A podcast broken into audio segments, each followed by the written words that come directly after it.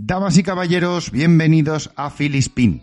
Hoy vamos a estrenar un nuevo formato. Básicamente haremos lo mismo, pero lo vamos a dividir en secciones. ¿Por qué? Pues porque puedo.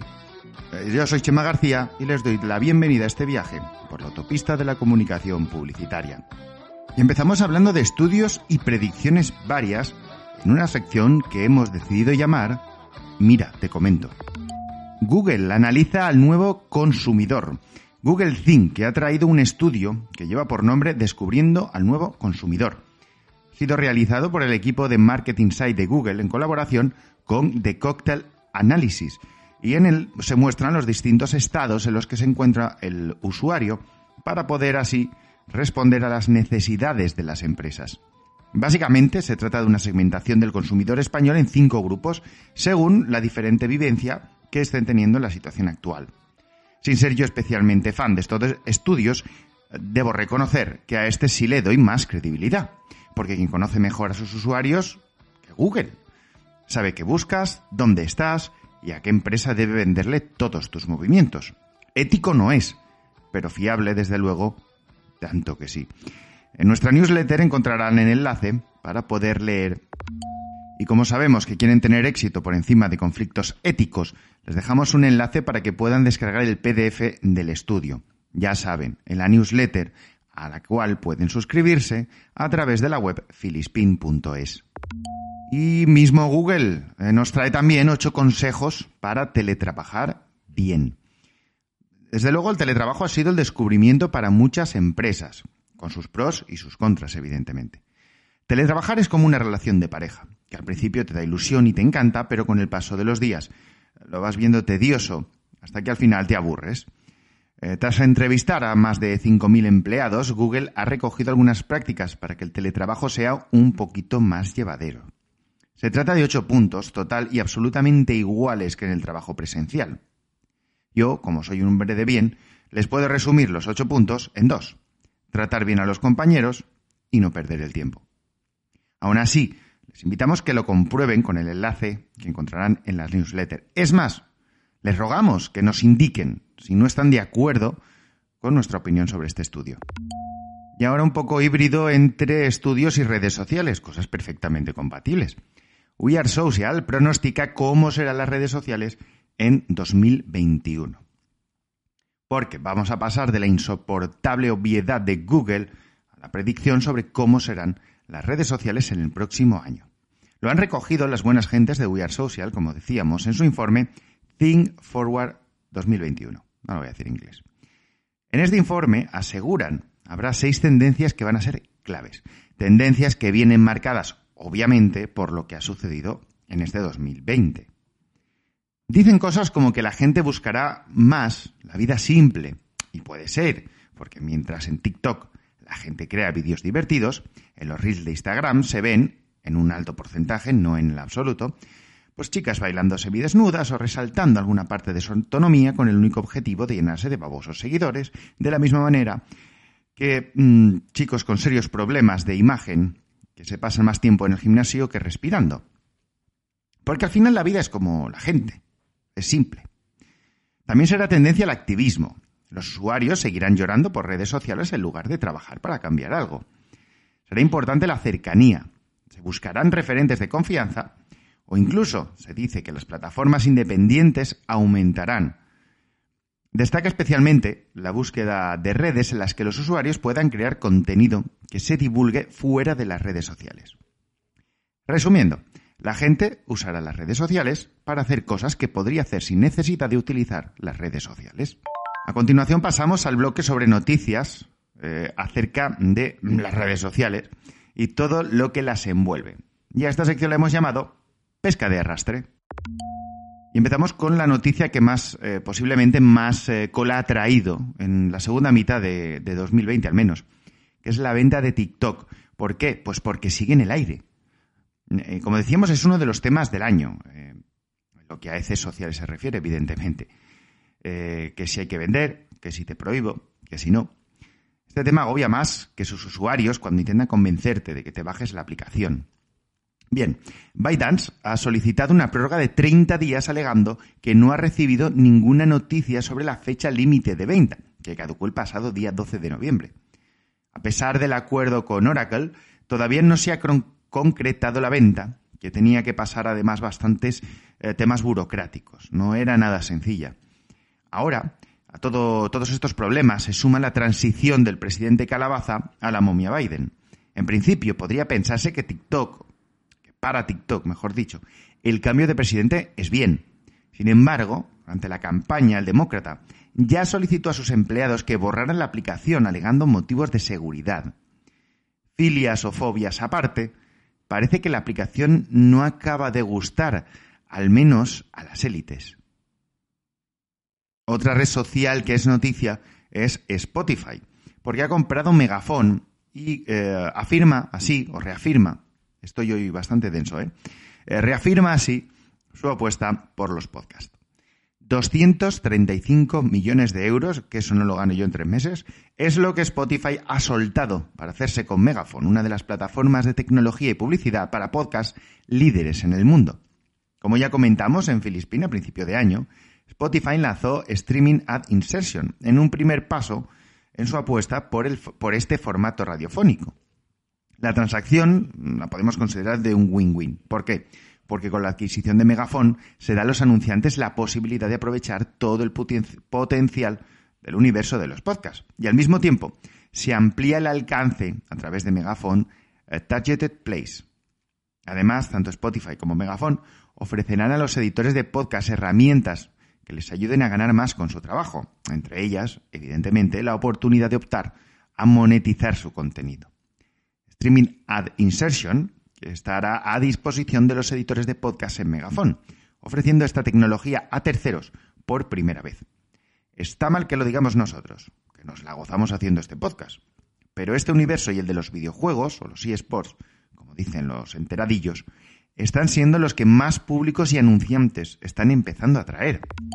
Y no es una red social, pero la Movidaca eh, también incluye algunas redes sociales, aunque no en la noticia mm, explícitamente. La Unión Europea acusa a Amazon de vulnerar las leyes antimonopolio usando ilegalmente los datos de las empresas que usan su plataforma. Es un poco enrevesado, pero lo vamos a explicar. Eh, la semana pasada ya contábamos que Estados Unidos estaba picando con los monopolios como Google o Amazon, entre otros, que había más.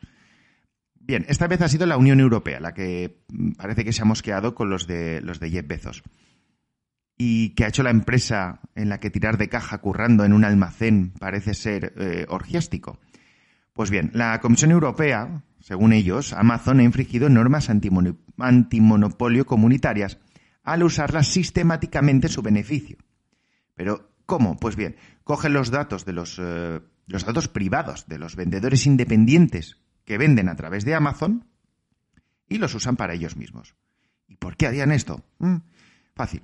Porque la raíz del problema está en, la en, el doble papel que tiene Amazon. Porque por un lado sirve para que terceros pongan sus productos a la venta y por otro hace de competencia de estos mismos vendedores. Claro, el tema está en que se aprovechan de que ellos tienen los datos de todos estos, eh, toda esta competencia. Eh, bueno, de todas maneras no es la primera vez que está en el ojo del huracán en Europa. En 2019 ya se, investiga, se investigó a Amazon por presuntas prácticas que dañaban a otros negocios minoristas. Dos años antes, en 2017, incluso se le llegó a acusar de evasión de impuestos. En cualquier caso, yo les pregunto, ¿ustedes qué creen? ¿Será verdad que hace espionaje industrial? bueno, que de alguna parte, cuando tú aceptas eh, vender en Amazon, pues bueno, quizás sea legal. Pero desde luego, ético y moral no es, señor Bezos. Mire, hágaselo mirar, hombre. Además del reto que supone grabar un podcast en una finca donde hay más ruido que en un concierto de Iron Maiden, ahora se me suma el reto de poder enlazar dos frases seguidas sin trabarme. Pero bueno, vamos a intentarlo. La creatividad, como saben, es la razón de ser de este podcast. Y por eso no puede faltar la sección Creo, creo que crees. Empezamos muy cerquita de donde residimos los que creamos este podcast, que es en la ciudad valenciana de Valencia. Y es que los valencianos de la mujer del presidente y las naves han lanzado una campaña socialmente responsable. Está muy chula. Le explicamos. Se trata de tres instalaciones anti-COVID y anticontaminación con el fin, con el fin, ¿ves? Es que me. Con el fin de divulgar la cultura innovadora. Las tres instalaciones son una parada de metro que ayuda a mantener la distancia de seguridad gracias a unos sensores de movimiento, una marquesina antipolución construida con paneles que filtran la contaminación y un paso de peatones con una señalética para evitar aglomeraciones. ¿Mm? Estos son los tres inventos que demuestran que la innovación debe estar siempre al servicio de los ciudadanos. Esta acción se ha comunicado por redes sociales y publicidad exterior. Y por cierto, está alineada con la estrategia de Missions Valencia 2030. Acciones muy molonas y muy prácticas, dicho sea de paso. Nunca mejor dicho lo de paso, por el paso de peatones. Hoy me he levantado un poco crítico y me viene de perlas para comentar las noticias que vienen a continuación.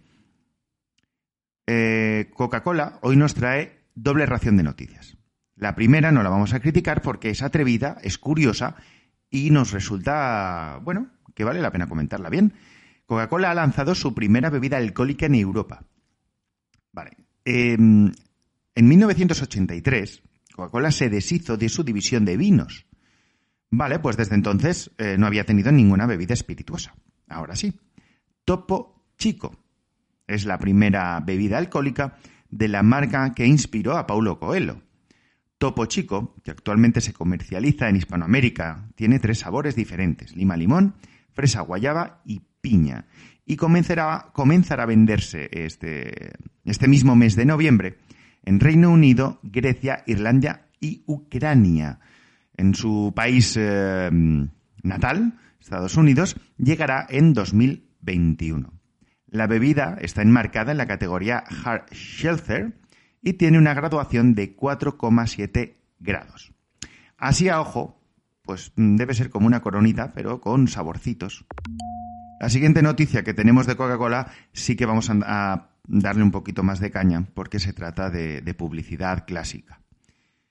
Decimos, la segunda y esperada noticia de Coca-Cola nos trae una sobredosis de azúcar que puede generar diabetes mental. ¿Por qué? Porque se trata de la campaña de Navidad de Coca-Cola. Quiero que quede claro que me he prometido a mí mismo no ser muy crítico con el spot creado por Within and Kennedy, eh, London, por cierto, la oficina de Londres. Em, se titula La Carta y se verá en 91 países. Primer error. No hagan publicidad global. No funciona. ¿Mm?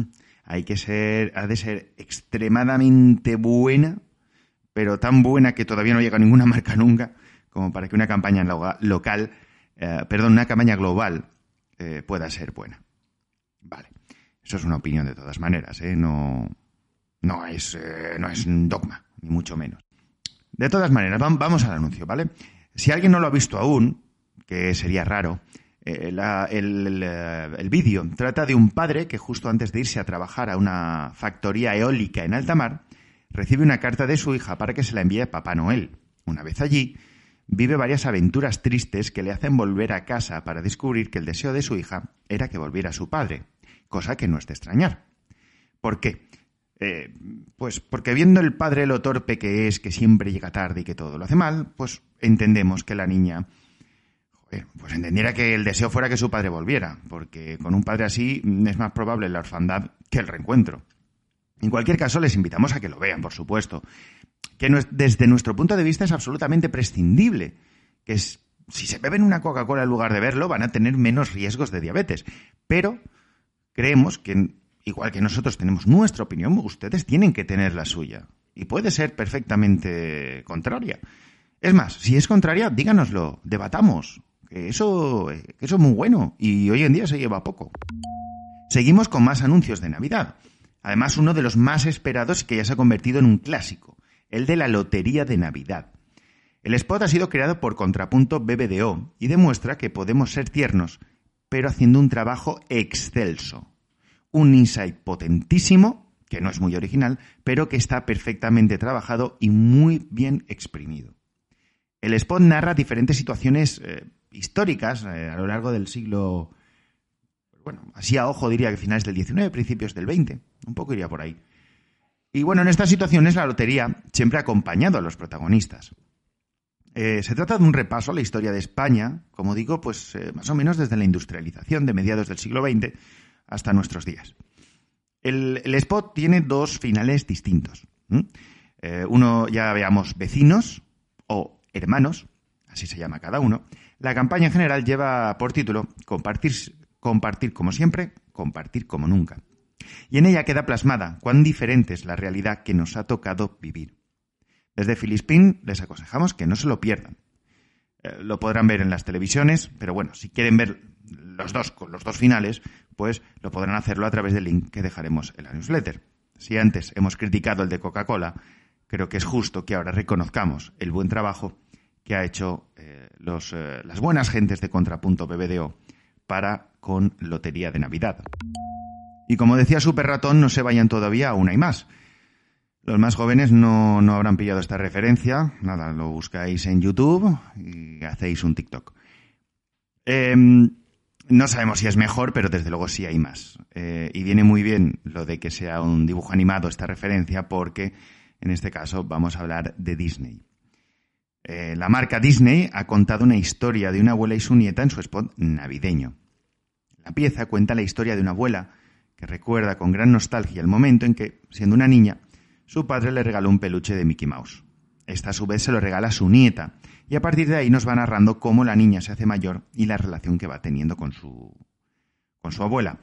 Se trata de un corto de tres minutos, con una historia conceptualmente, ¿vale? Es exactamente igual que la saga de Toy Story, para que se hagan una idea. Evidentemente la ejecución es distinta y bueno, eh, vale, está guay, ¿no? Que hayan cogido el mismo concepto, pero bueno, Está bien. Eh, no me voy a meter en más charcos. Eh, de todas maneras, esta campaña, este spot, sí tiene algo diferente, sí tiene algo distinto al resto. ¿Por qué? Explicamos.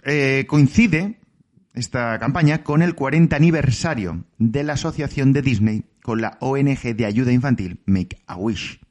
Make a Wish lo conocerán seguramente de series de televisión, de eh, recuerdo, aparece Los Simpson, no sé si en Padre de Familia.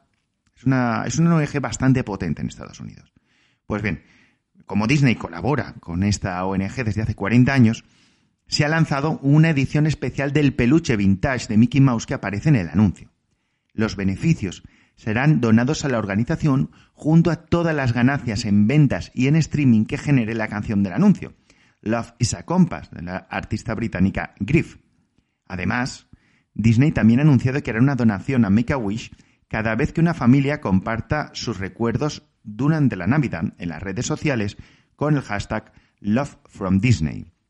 Si son solteros, no vale. Tienen que ser familias. ¿eh? Que vivir en pecado no es digno de Walt Disney, aunque él era antisemita. Cosas de la vida. Eh, no, ahora serio, bromas aparte, si son fans de la factoría, les, les encantará. Si no, seguramente, pues lo que es el anuncio les va a aburrir. Sobre gustos no hay nada escrito. Dibujado quizás. Y desde el Reino Unido, que también celebra la Navidad, nos llega la siguiente campaña. Eh, los que hayan estado por eh, la Gran Bretaña conocerán los supermercados, hipermercados, todo lo que acabe en mercado, todo, todo, lo abarcan todo. La marca Tesco. Bien, ellos han apostado por el humor con la música de Britney Spears. Bastante curioso.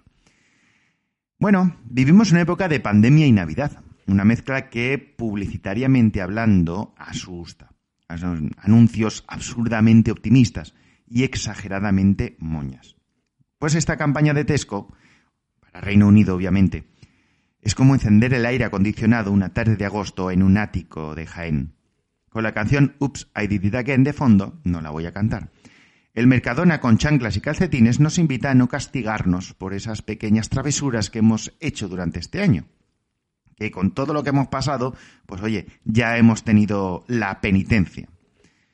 La obra es, eh, esta obra es, eh, pertenece o lo ha hecho la agencia BBH y en ella, en el anuncio, se pide a Papá Noel que borre de su lista negra de malas acciones Cosas como comprar demasiado papel de baño, olvidar cantar el cumpleaños feliz mientras te lava las manos y por tanto no hacerlo durante el tiempo recomendado, o realizar cortes de pelo terrible a algún familiar. Como curiosidad, la campaña parte de testimonios reales de clientes de Tesco, quienes expresaron que en plena pandemia preferían ver algo alegre y divertido este año. Eh, Tú, por cierto, ¿qué le pedirías que tacharan ah, de tu lista negra? A los Reyes Magos, que es la versión de Papá Noel auténtica y verdadera. Ah, Señores directores creativos, ojo, solo una acción. Pero no todos son anuncios, también hay acciones. La, la acción nos la trae eh, Globo, que ofrecerá comidas y cenas de empresas de Navidad a aquellas compañías que estén teletrabajando. La marca de reparto a domicilio pondrá en marcha un servicio en más de 250 ciudades de España, porque es en más de 250, yo no sabía que había tantas ciudades en España, pero Globo trabaja en más de 250 ciudades de España. Bueno, pues en todas esas ciudades va a poner en marcha un servicio para que los empleados de las empresas no se queden sin el banquete anual. Globo llevará el menú preferido de cada participante a su propia casa. La empresa, la empresa, o sea, tu empresa, contrata un número de packs según el número de comensales y estos, los comensales, tras bajarse la aplicación, ponen un código que se les dará previamente y reciben su comida. La idea es que todos la reciban a la vez y puedan hacer la sobremesa mediante videollamada. La iniciativa es original, eso es indudable. No es la idea que cambiará el curso de la historia, pero eh, a los que hacemos Filispín nos ha gustado. Desde luego es mejor que el anuncio de Coca-Cola. Sin embargo, con tanta Navidad, tanto moñismo y tantas acciones, lo que lo ha petado, o sea, lo que lo ha roto últimamente, ha sido otra acción diferente. Netflix y PS5, que han creado un corto mediante un directo en Twitch en el que Iván- Ibai Llanos hacía un unboxing en streaming. Unboxing, el nombre no es muy original, ha sido creado por FCB y se trata de un corto que se rodó en directo mientras se retransmitía en Twitch para ser emitido posteriormente en Netflix. No se trata de un vídeo random, está dirigido por eh, eh, Jaume Balagueró, que es director de películas como Rec o Mientras duermes, y en el que se ve al protagonista, a Ibai Llanos, envuelto en una serie mm, de historias de terror tras encender la consola. En ella, la habitación de Ibai comenzó a parecer a hacerse más pequeña, mientras diferentes personajes de, de las eh, series más eh, conocidas de Netflix se hacían realidad y todo en conjunto simulaba un videojuego. Aunque creo que el verdadero terror es lo que cuesta una PS5. Bueno, evidentemente la habitación no era la verdadera, era una reproducción exacta que se había realizado en un estudio. Los datos es lo que más nos ha llamado la atención. 3,5 millones de visualizaciones en menos de 24 horas y una repercusión orgánica que ha mm, reventado y que vuelve a demostrar el músculo y la potencia del público gamer. Lo hemos dicho antes y lo vamos a repetir. Mientras algunos siguen invirtiendo miles de euros en descerebrados Instagramers, pues gamers lo petan. Ojo, es una opinión. A mí me parece genial que cada uno haga lo que quiera. Cada uno desperdicia su dinero como estime oportuno. Faltaría más. Y esto va a ser todo por esta semana. ¿Mm? Recuerden que en nuestra newsletter encontrarán los enlaces para poder leer y ampliar todas estas noticias. Les pido disculpas porque me he trabado más veces de las que soy capaz de contar, porque soy de letras, pero no sé leer. Soy una persona así, soy una persona de contrastes. Eh, y digo muchas tonterías.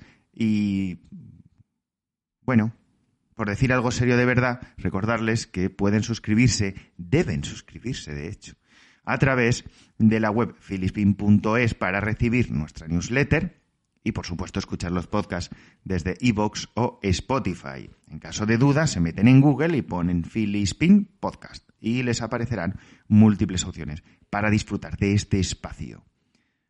Besos, abrazos y gratitudes.